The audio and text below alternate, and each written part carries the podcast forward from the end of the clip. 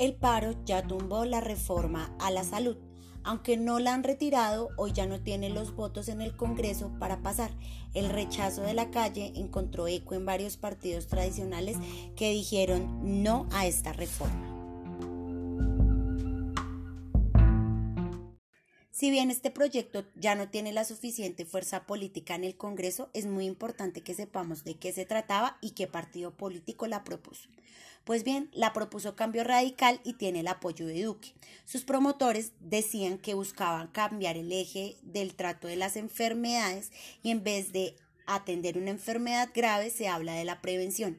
En una situación ideal, un doctor de familia en un centro médico conoce tan bien a sus pacientes y sus antecedentes que los impulsaría a la prevención y bajo este cuidado se bajarían los costos al sistema y se ayudaría a la salud. Esto consecuentemente pondría en cintura las EPS que funcionen mal.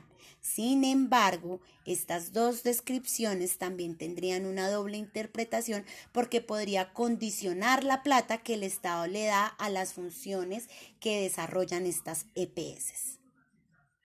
El gremio de los médicos también le puso varios peros, porque por ejemplo al darles más plata a las EPS que cumplen con las metas, se están generando brechas entre estas instituciones.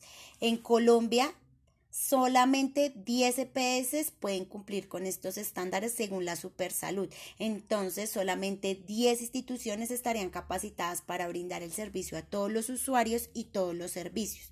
Además, no se avanza en la prevención, porque de hecho ya existe una ley estatutaria que habla de prevenir. Sin embargo, prevenir implica una ruta de desarrollo para hacerlo, no solamente mencionarlo dentro de una reforma ya que iba en contra al derecho a la salud, la Federación Médica se opuso sobre todo a un artículo que decía que el gobierno podía definir qué servicios podía pagar con plata pública y qué no. Eso ya pasa ciertamente en Colombia. Quienes tenemos EPS sabemos que el Ministerio de Salud decide hace mucho tiempo qué procedimientos y qué medicamentos están aprobados en nuestro sistema obligatorio de salud y cuáles no.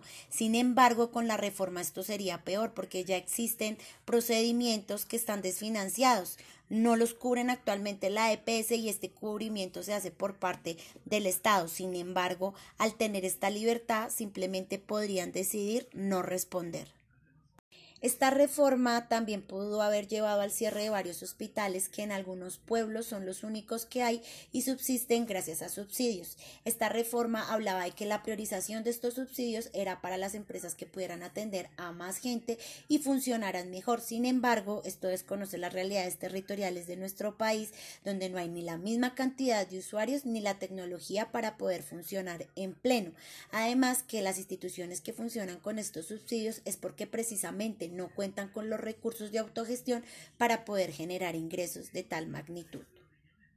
El paro descompletó los votos que tenía en el Congreso, pues estaba respaldada por Cambio Radical, pero también estaba siendo apoyada por el Uribismo, por el partido de la U, los liberales y conservadores que cambiaron su opinión después de toda la jornada de paro intenso que hemos tenido.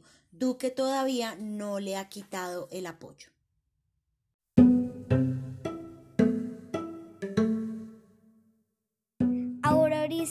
Al día con el paro nacional.